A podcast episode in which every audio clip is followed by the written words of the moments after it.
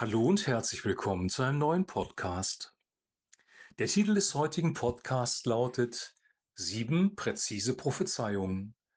Wir lesen aus Lukas Kapitel 18, die Verse 31 bis 34. Jesus versammelte die zwölf Jünger um sich und erklärte ihnen, Wie ihr wisst, werden wir nach Jerusalem gehen. Dort wird sich erfüllen, was die Propheten über den Menschensohn gesagt haben. Man wird ihn an die Römer ausliefern und er wird verspottet, gedemütigt und angespuckt werden. Sie werden ihn auspeitschen und töten, doch am dritten Tag wird er wieder auferstehen. Doch sie verstanden kein Wort. Die Bedeutung blieb ihnen verborgen und sie begriffen nicht, wovon er sprach. Soweit der heutige Text. In dieser Aussage heute, in diesem Text heute, prophezeit Jesus von seinem Tod in Jerusalem durch die römischen Soldaten. Das alleine wäre schon sehr, sehr außergewöhnlich, dass ein Mensch seinen eigenen Tod voraussagt und durch welche Art und Weise er sterben wird. Aber in diesen wenigen Versen, in diesen vier Versen sind insgesamt sieben Prophezeiungen drin und das finde ich sehr, sehr gewaltig. Sieben präzise Aussagen, die sich mit dem Tod von Jesus befassen. Aussage Nummer eins. Man wird ihn den Römern ausliefern. Aussage Nummer zwei. Er wird verspottet werden. Aussage Nummer drei. Er wird gedemütigt werden. Aussage Nummer vier. Er wird angespuckt werden. Ausnahme Nummer fünf. Er wird ausgepeitscht werden. Aussage Nummer 6, er wird getötet werden. Und Aussage Nummer 7, er wird am dritten Tag wieder auferstehen. Sieben präzise Aussagen. Das vorher zu wissen, ist ein riesengroßes Wunder. Und das zweite riesengroße Wunder ist, dass diese Dinge genau in der Abfolge genauso passiert sind und sie außerhalb des Einflussbereiches von Jesus waren. In dem Moment, wo er verhaftet worden ist von den römischen Soldaten, hatte er sein Leben nicht mehr im Griff und doch ist seine Aussage präzise erfüllt worden. Und das kann uns total ermutigen, das, was Gott voraussagt, das, was Gott bestimmt, wird auch sehr präzise so eintreffen. Der Tod von Jesus sein Kreuzestod in, auf Golgatha war kein Unfall, war kein Justizirrtum, war keine Niederlage von Gott, sondern Gott hat das präzise so geplant und vorausgesagt, weil es seinem großen Ziel gedient hat. Und sein großes Ziel durch diese Dinge, die hier beschrieben werden, ist die Erlösung der Menschheit. Jesus Christus ist für deine und für meine Schuld an das Kreuz gegangen. Er hat sich für deine und meine Schuld bestrafen lassen. Er hat unsere Schuld gesühnt. Er ist gestorben und auferstanden. Er hat den Heiligen Geist gesandt, unser Herz berührt, damit wir glauben können an ihn und damit wir gerettet werden und ewiges Leben haben. Gottes Plan für den Menschen war, ewiges Leben zu haben. Und Gott hat diesen Plan realisiert durch Jesus Christus am Kreuz. Und es ist sehr gewaltig, dass es präzise vorhergesagt wurde, weil so können wir uns darauf verlassen, dass hier etwas Übernatürliches passiert ist. Jesaja hat in Kapitel 53 den Tod und das Sterben von Jesus auch schon vorhergesagt, 700 Jahre vor Christus und auch sehr, sehr präzise.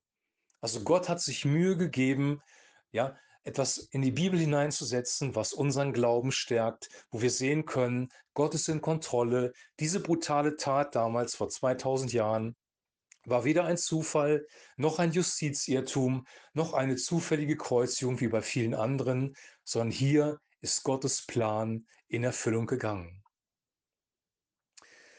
Wenn diese sieben Prophezeiungen stimmen, dann stimmt es auch, wenn die Bibel sagt, dass Gott so sehr die Welt geliebt hat, dass jeder, der an ihn glaubt, nicht verloren geht, sondern ewiges Leben hat. Jeder, der an Christus glaubt, der vertraut, der diesen Kreuzestod für sich persönlich annimmt, der sein ganzes Gewicht seine ganze Hoffnung auf Jesus Christus setzt, wird ewiges Leben haben. Weil der Mensch kann sich nicht selber helfen. Gott hat die Hilfe geschaffen in Jesus Christus und zwar vor 2000 Jahren. Eine gewaltige Botschaft in nur vier Versen und ein gewaltiger Beweis dafür, dass diese Dinge, die passiert sind, wirklich übernatürlich waren und sehr, sehr präzise vorhergesagt worden sind. Ich wünsche dir und ich wünsche auch mir, dass diese Prophezeiungen, die sehr, sehr alt sind, Tausende von Jahren, unser Herz berühren, dass wir erkennen, dass dort Gottes Plan offenbart wird, dass Gott sich keine Notlösung ausgedacht hat, sondern dass er schon im Alten Testament, hunderte Jahre vorher, sehr klar gesagt hat, was er vorhat. Gott ist nicht in Panik, Gott hat einen Plan und Gott wird diesen Plan in Erfüllung gehen lassen. Das, was er für dich persönlich getan hat, dass es eine Erlösung für dich persönlich gegeben hat, dass du an Jesus Christus glauben kannst, das wird auch für diese Welt, für den Kosmos passieren. Gott wird auch den Kosmos erlösen. Es wird einen neuen Himmel, eine neue Erde geben. Und auch dieser Plan Gottes ist präzise vorhergesagt worden, und zwar unter anderem im Propheten Daniel und in der Offenbarung. Wenn du die Offenbarung liest, die schrecklichen Geschehnisse, die passieren werden, dann werden diese schrecklichen Geschehnisse auch dazu dienen, dass am Ende des Tages etwas Neues dabei herauskommen wird. Du persönlich bist erlöst worden durch Jesus Christus, hast neues Leben empfangen, hast sozusagen ein vorweggenommenes Happy End erlebt und auch diese Welt, der Kosmos, die Erde und der Himmel werden eine Erlösung erleben. Gottes Plan ist allumfassend. Gott wird alles wiederherstellen und ja, alles neu schaffen. Er ist ein guter Gott. Er hat einen guten Plan. Er überlässt die Menschheit nicht sich selber. Er hat sich nicht zurückgezogen.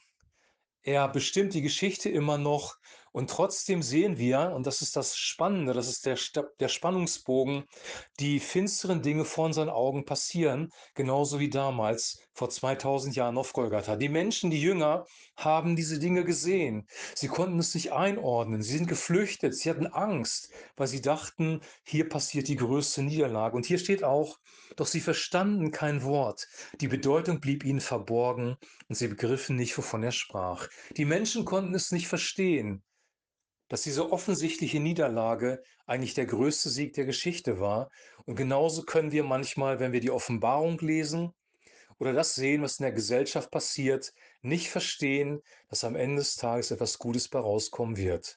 Aber wir haben einen Gott der Hoffnung, auf den wir uns verlassen können und der am Ende des Tages den Sieg davontragen wird. Ich wünsche dir und ich wünsche mir, dass diese Hoffnung tief in unserem Herzen verwurzelt ist, denn am Ende bleiben Liebe, Glaube und Hoffnung. Und diese Hoffnung wird dich durchtragen durch die Zeit, die kommen wird, die vielleicht keine einfache wird. Ich wünsche dir jetzt noch einen super gesegneten Tag. Wir hören uns demnächst wieder mit einem neuen Podcast und bis dahin ein herzliches Shalom.